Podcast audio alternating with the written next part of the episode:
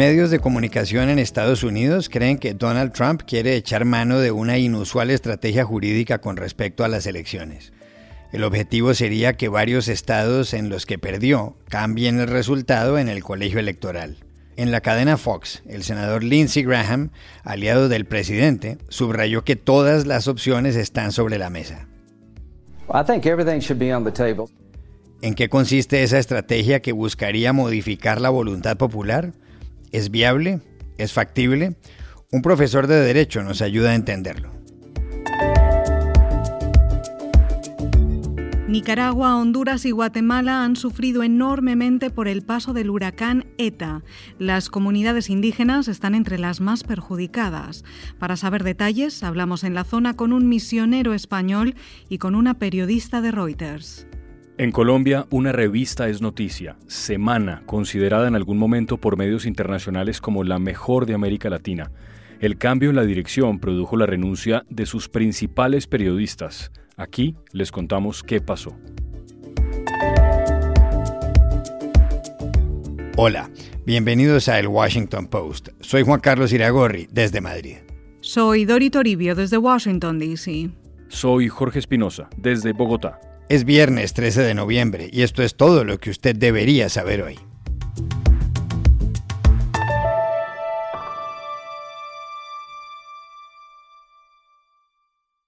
En Estados Unidos, distintas voces comienzan a hablar de una fórmula jurídica por la que el presidente Donald Trump podría tratar de cambiar el resultado de las elecciones.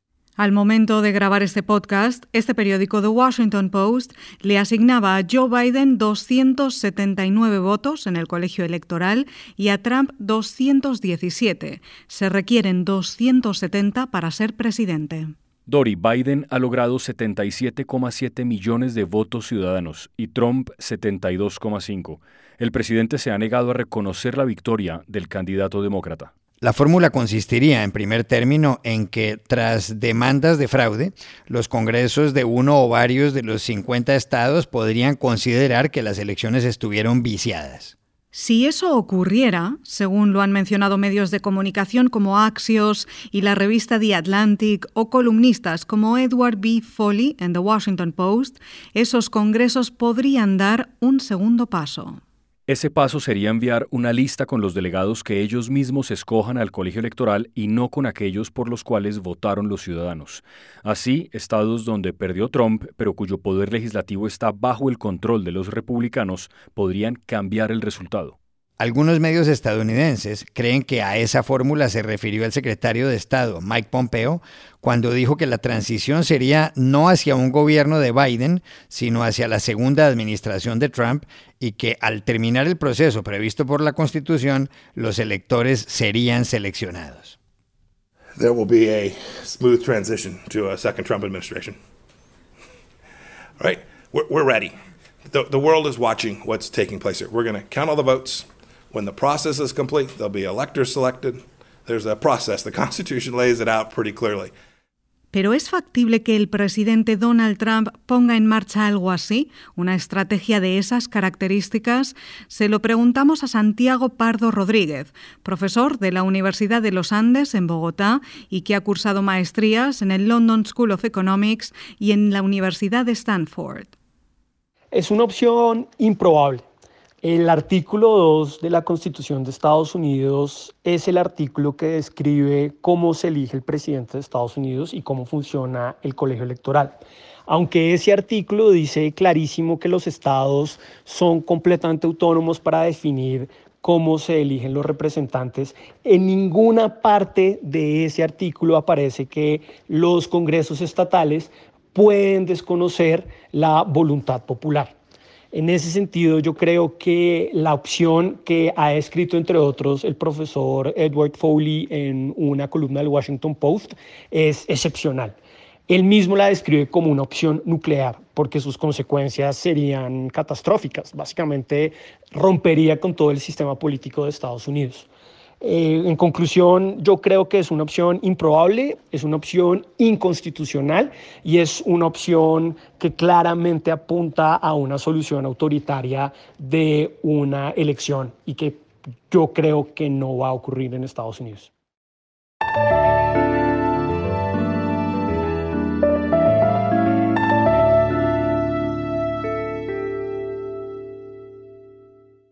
El paso del huracán ETA produjo muerte y muchos destrozos hace algo más de una semana en Guatemala, Honduras y Nicaragua. Y lo más grave es que otra tormenta tropical está a punto de llegar a la zona. En Honduras, la Comisión Permanente de Contingencias, la COPECO, ha dicho que casi 1.800.000 personas, un 20% de la población nacional, se han quedado sin nada y que los fallecidos rondan el medio centenar. En Nicaragua, las comunidades indígenas se han visto muy perjudicadas. Ayer mismo hablamos en esa región con el padre Javier Pla, misionero español de la diócesis de Albacete. Pues es ahora cuando empezamos a acercarnos a las comunidades indígenas, misquitas, que es toda esta zona de la costa del Atlántico de Nicaragua y por desgracia, pues lo que vemos es muchas casas caídas, un 30% y el otro 70% sin tejados. Y no solo eso, sino también el huracán se ha llevado las cosechas, ha espantado los animales, los peces que comían en el río, entonces la situación es de mucha precariedad. Estamos bueno, pues ahora en esa primera fase de ayuda más alimentaria y kits de higiene que puedan ayudar a la gente a medio levantarse para empezar a construir. La ciudad grande de Bilwi, de Puerto Cabezas, fue afectada por el huracán, pero aguantó mejor en, en, su infraestructura. Sin embargo, las comunidades mucho más vulnerables, pues sí que han quedado prácticamente destrozadas. Por donde entró el huracán, pues ahí hemos visitado La Yasixa, Huauta, Cucalaya, Guaguabar. yo podría decir que unas 20.000 personas es las que en esas comunidades residen y ahora prácticamente están durmiendo debajo de las camas, de las casas que están levantadas en pilotes y esperando ayuda para poderse ir levantando. En Guatemala, que con más de 17 millones de habitantes es el país más poblado de los tres, el paso de ETA ha sido desastroso. Contactamos a Sofía Menchú, corresponsal de la agencia Reuters, que acaba de estar en las zonas más afectadas. El viernes pasado sobrevolé el área de Quejá, en donde una buena parte de la montaña soterró a casi todo el caserío, el caserío de Quejá, donde vivían personas agricultores de la etnia maya Pocomchi. Eh, pude visitar uno de los albergues en donde las personas pues cada vez que llegaba algún helicóptero corrían a preguntar si había alguna noticia sobre sus familiares desaparecidos eh, o para recibir algún tipo de ayuda como víveres o ropa. Eh, la gente pues estaba todavía bastante asustada, eh, angustiados, sin saber en dónde van a vivir y qué va a ser de ellos, pues porque el lugar fue declarado inhabitable y como camposanto ayer por las autoridades. Muchas otras personas que todavía se atrevieron a regresar a la zona y tratar de buscar por ellos mismos a sus familiares y también rescatar animales, ropa, cosas que quedaron eh, pues todavía dentro del lodo y las autoridades decidieron parar la búsqueda porque el terreno primero para llegar era únicamente por, por, por aire. Todas esas partes quedaron completamente incomunicadas y el camino pues era con un camino de lodo muy difícil de transitar. En Guatemala, 20 eh, de los 22 departamentos que componen el país eh, fueron afectados por la tormenta. Inicialmente se había dicho que ahí en Queja habían 150 fallecidos, pero al final solamente se lograron rescatar 8 cuerpos.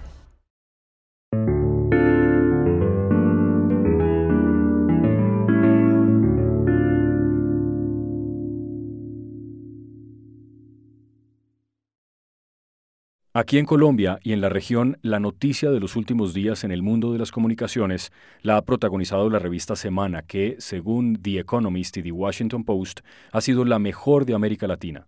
Fundada en 1982 por Felipe López Caballero, Semana ha destapado escándalos de corrupción, revelado interioridades del mundo del narcotráfico y publicado datos desconocidos de las guerrillas y de la delincuencia. La publicación y sus periodistas han sido premiados muchas veces.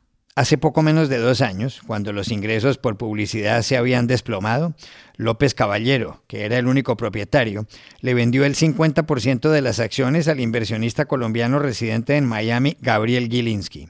A semana llegó entonces un equipo de periodistas encabezado por Vicky Dávila que se sumaba al de siempre. La estrategia cambió. A la tradicional edición impresa y a la página web se agregó un plan digital con programas de televisión. La presidencia de la revista la ocupaba Alejandro Santos, que había sido director durante 20 años, y en la dirección se encontraba el periodista investigativo Ricardo Calderón. La convivencia no funcionó y esta semana se produjo el remezón.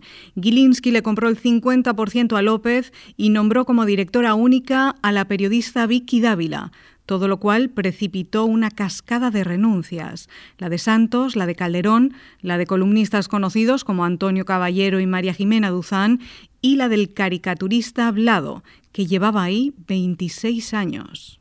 Muy pocos en la revista han querido contar en detalle qué pasó, pero Blado, que es además autor de un libro sobre la historia de Semana, sí le explicó a el Washington Post por qué se fue. Lo que pasó fundamentalmente es que con la llegada de Vicky Dávila a la dirección de la revista Semana se cerró la última página de esa publicación que todos conocimos desde 1982. A partir de ahora esto va a ser otra cosa completamente diferente. Y nosotros pues no estamos de acuerdo con esa manera de ella de hacer periodismo. No nos gusta que se privilegien los clics, los likes y las tendencias en perjuicio de los hechos, el análisis y la independencia. La llegada de Vicky altera por completo el ADN de esa revista que fue un referente de la prensa no solamente en Colombia, sino en América Latina por muchísimos años. Y no fue una decisión coordinada, y eso es muy diciente, porque fue una decisión que cada uno tomó en su fuero interno, siguiendo la voz de su conciencia.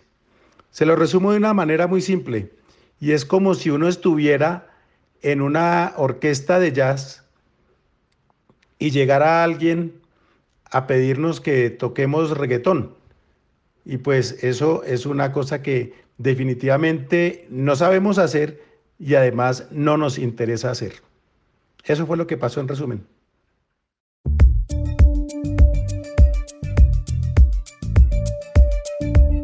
Y estas son otras cosas que usted también debería saber hoy. Hay dos noticias de las elecciones en Estados Unidos y sus efectos. La primera, Joe Biden anunció que su jefe de gabinete será el veterano Ron Klein. De 59 años, Klein trabajó con el hoy presidente electo en el Senado en los años 80 y fue jefe de gabinete del vicepresidente Al Gore. La segunda, el Departamento de Seguridad Nacional acaba de afirmar en un comunicado que no hay pruebas de que ningún sistema de votación borrara o perdiera votos o estuviera comprometido en manera alguna. La Unión Europea ha decidido prorrogar por un año las sanciones a Venezuela por cuanto considera que en ese país hay una continuada crisis política, económica, social y humanitaria. Además, cree que en Venezuela se producen acciones contra la democracia. Entre las sanciones se cuenta el embargo a la venta de armas y de equipos de represión. Asimismo, se congelan los activos de 36 funcionarios y les prohíbe la entrada al territorio de la Unión. Y aquí termina el episodio de hoy de El Washington Post, El Guapo. En la producción estuvo John F. Burnett.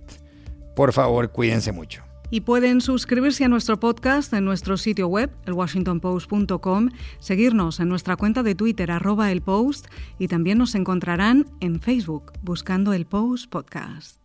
Chao, hasta la próxima.